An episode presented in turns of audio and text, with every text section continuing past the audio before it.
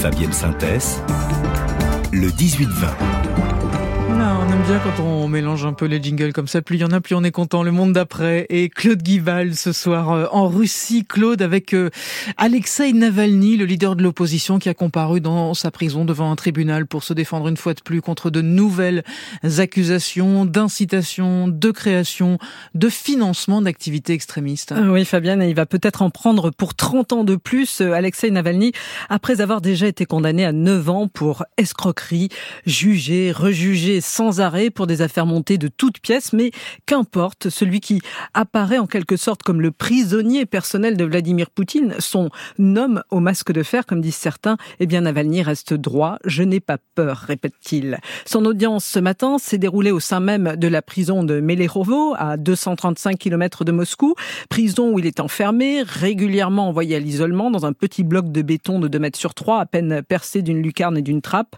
et il est envoyé là pour n'importe quel motif, comme celui d'avoir mal boutonné son uniforme. À 47 ans, regard d'acier, verbe haut, incisif, Alexei Navalny est la cible obsessionnelle de Vladimir Poutine. Ses soutiens sont nombreux à penser que désormais tout est fait pour le pousser à la folie, au désespoir, à la prison à vie, mauvais traitement, euh, manque d'accès aux soins médicaux, visite occasionnelle et limitée à ses avocats.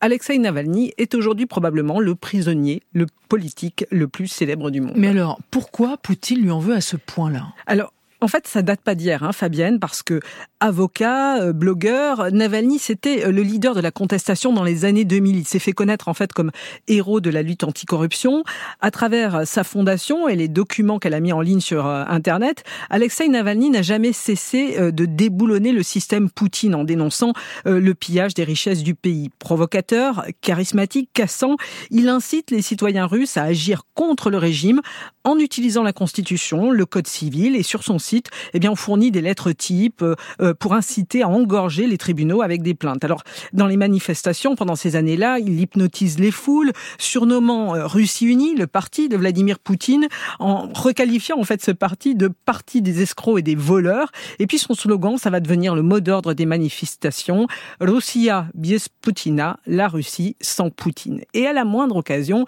pendant ces années-là, Navalny est arrêté, condamné, mais rien ne l'arrête, exclu des élections présidentielles il appelle au boycott.